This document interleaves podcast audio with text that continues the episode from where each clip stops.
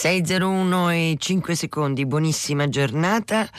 Oggi giovedì 21 febbraio da Anna Menichetti ai microfoni di Radio 3 insieme a Federico Vizzaccaro in regia e per le scelte musicali, Luciano Panici in console, qui comincia curato da Elisabetta Parisi. E Federico Vizzaccaro, lo sapete, vi dà il suo buongiorno ogni mattina a quest'ora e vi propone letture, musica, quadri, immagini, pensieri, parole.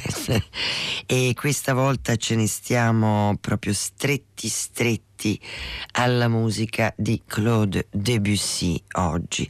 Sì, perché c'è questo bellissimo libro edito Il Saggiatore intitolato Monsieur Croche, tutti gli scritti di Claude Debussy, curato da François Lesure, che è uno specialista, è lo specialista di Debussy, e in questa bellissima edizione italiana curata da Enzo Restagno. È um, un lavoro molto grosso uh, con uh, la bellissima e faticosissima anche traduzione di Anna Battaglia, eh, il saggiatore ci regala davvero questo volume che eh, nell'87 Gallimard aveva pubblicato eh, con tutte le note, le revisioni, le aggiunte, eh, un grosso lavoro editoriale di François Lesure e che appunto adesso compare nella edizione italiana. Allora sfoglieremo insieme sia questo testo bellissimo, sia ovviamente la splendida musica di Debussy. Qual è la parola del giorno oggi? È fruscio. È una parola proprio onomatopeica, fruscio. È un rumore molto caratteristico, lo, lo, si usa quando si sente, che ne so, qualcosa che si muove su, sul, sulle foglie secche, no? Su, nel bosco, eh, il vento, le foglie del vento, eh, mosse dal vento, eh, frusciare anche anche mm, beh, forse non è proprio eh, come dire esattissimo eh, i piedi che si muovono no? strascicati sul, sul, pavimento però fruscio è una parola bellissima che evoca tantissimo evoca gesti oltre che effetti acustici morbidi e tutto sommato anche molto poetici cosa vi inventerete oggi con la parola del giorno per scriverci le vostre eh, i vostri consigli musicali non lo so, quindi lo andremo a scoprire insieme, ma siete bravissimi, sapete che tutto il giorno si gioca con la parola del giorno, per questa sera si festeggia Radio 3 Suite. Allora, Intanto noi parleremo di Debussy, ma giustamente con una parola come fruscio, così poetica, e, e Federico Vizzaccaro ha scelto una pagina sublime di Debussy, appunto.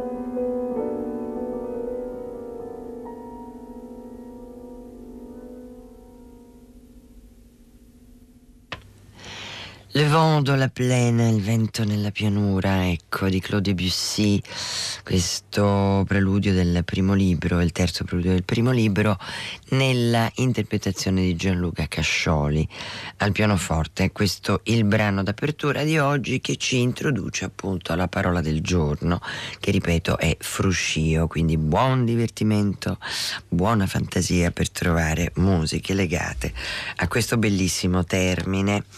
E veniamo quindi al libro molto bello eh, su Claude Debussy, Monsieur Croche, tutti gli scritti Giolitti, curato da François Lesure, edizione italiana invece curata da Enzo Restagno e la traduzione di Anna Battaglia, uno splendido libro edito Il Saggiatore.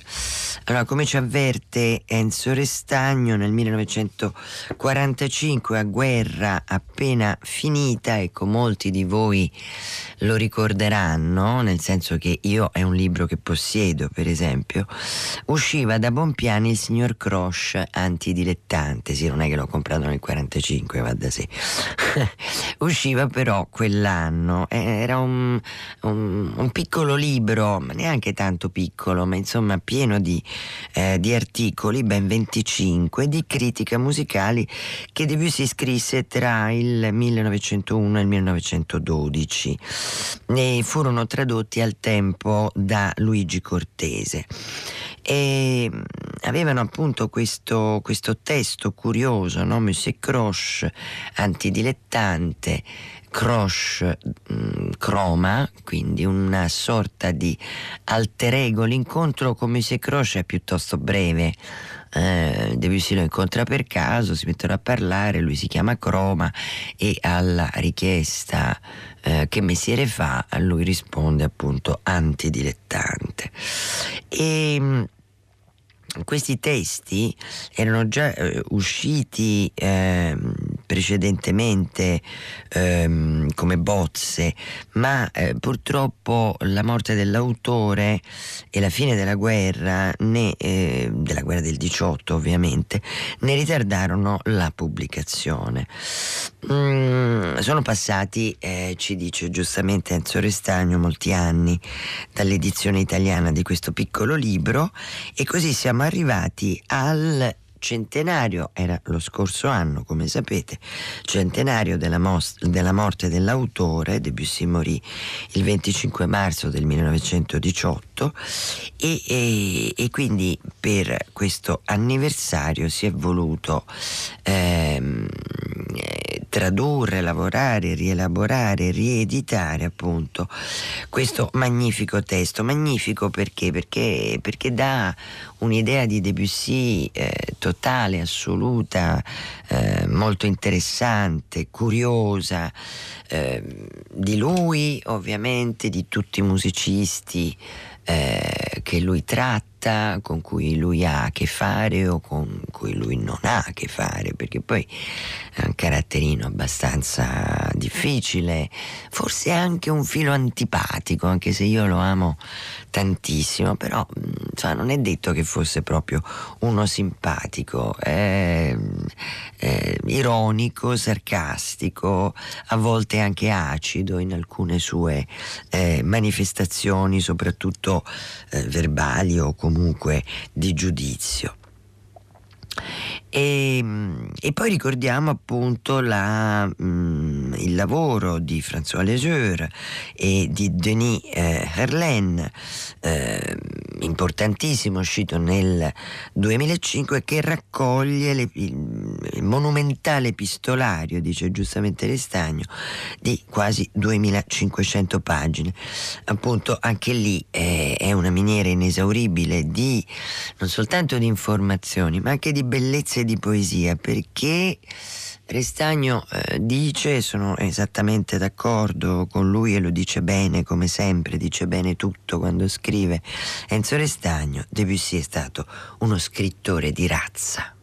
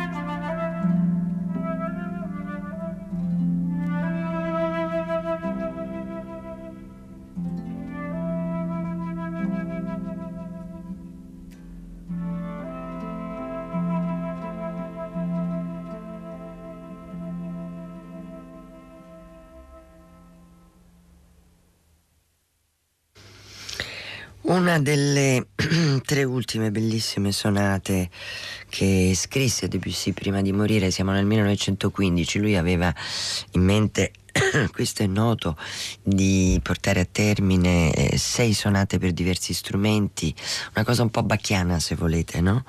E comunque con uno sguardo al passato, al classicismo, forse al periodo barocco, ehm, e invece poi ne ha scritte solo tre, tre gioielli assoluti, questa era quella per flauto, viola e arpa, primo movimento pastorale, lento, dolce, rubato, gli interpreti erano Doriot Anthony Dwyer, eh, Barton Fine e Anne Hobson.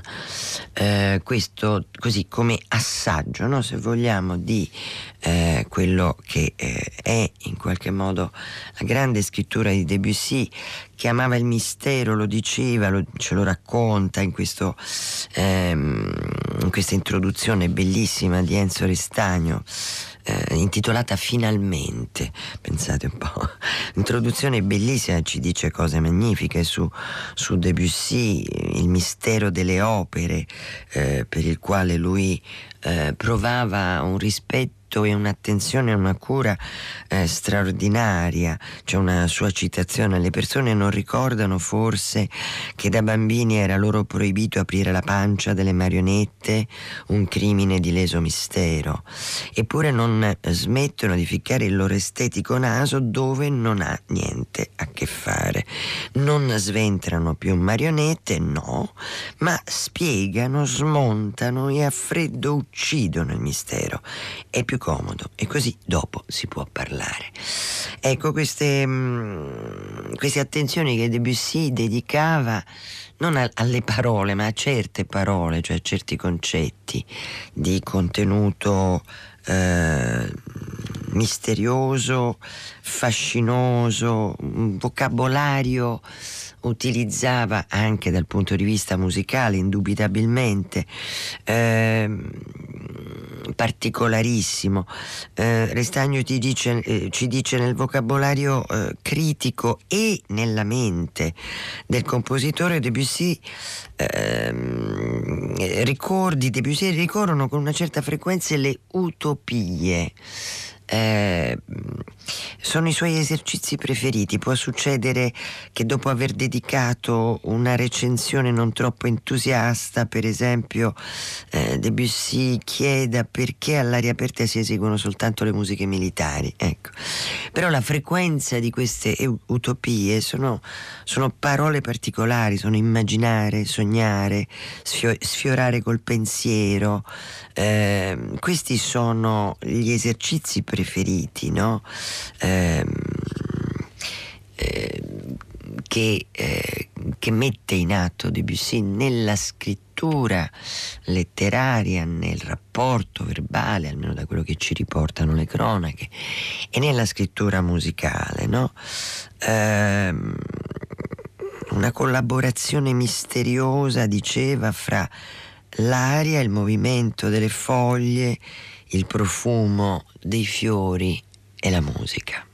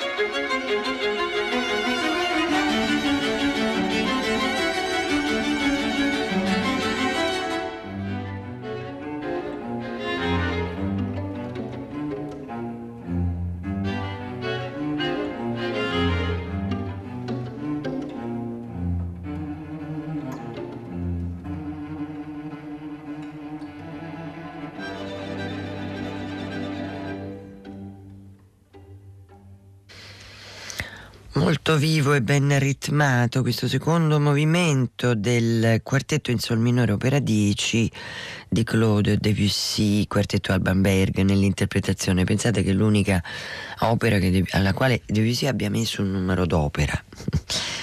Eh, curioso.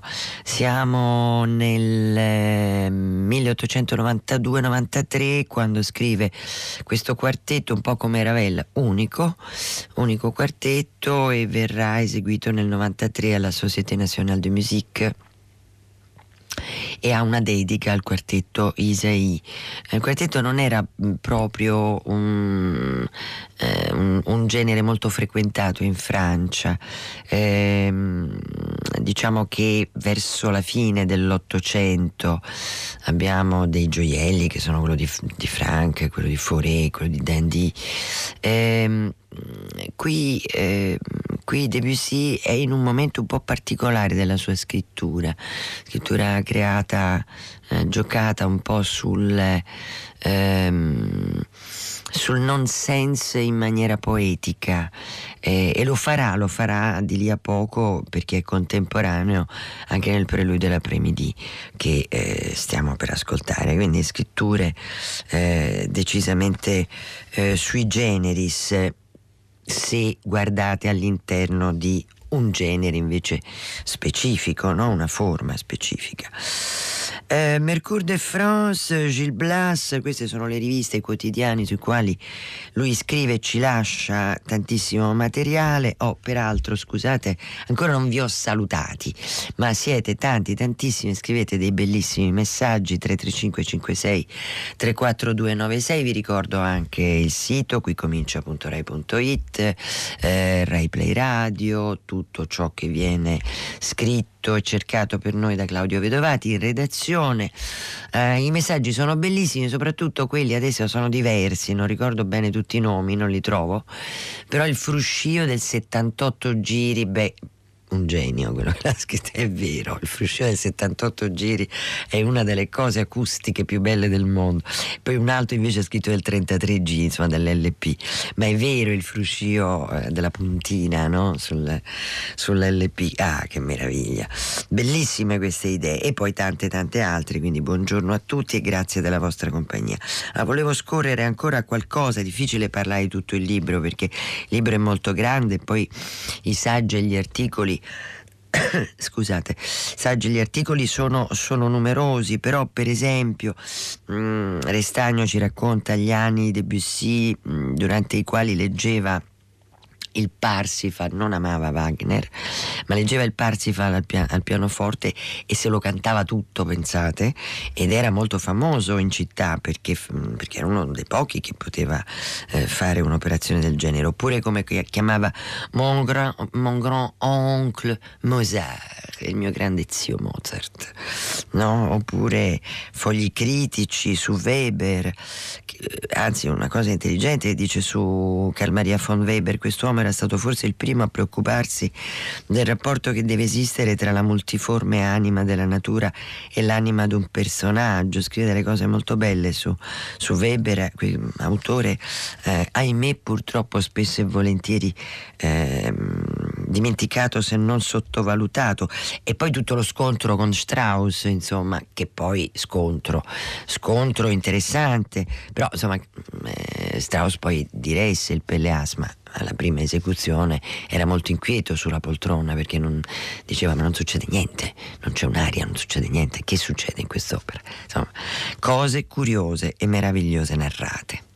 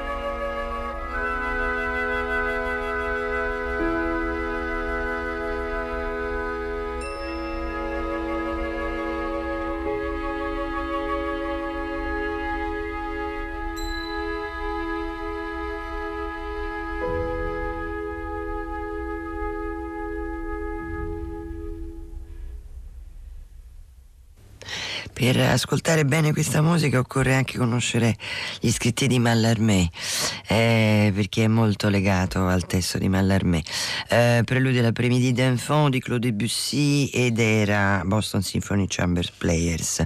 Nell'interpretazione questa sera per il cartellone di Radio 3 Suite, la registrazione di The Sixteen, musiche di Brittany Cornish, i Sixteen sono diretti da Harry Christophers, ore 20 e 30, ore 20 e 30 anche allo splendido oratorio del Gonfalone a Roma, i poeti della musica eh, sono Luca Pincini, violoncello Gilda Buttà al pianoforte e propongono musiche di César Frank, Robert Schumann e Frédéric Chopin da non perdere anche perché il Gonfalone è davvero un capolavoro anche di acustica. Bene, ancora Debussy.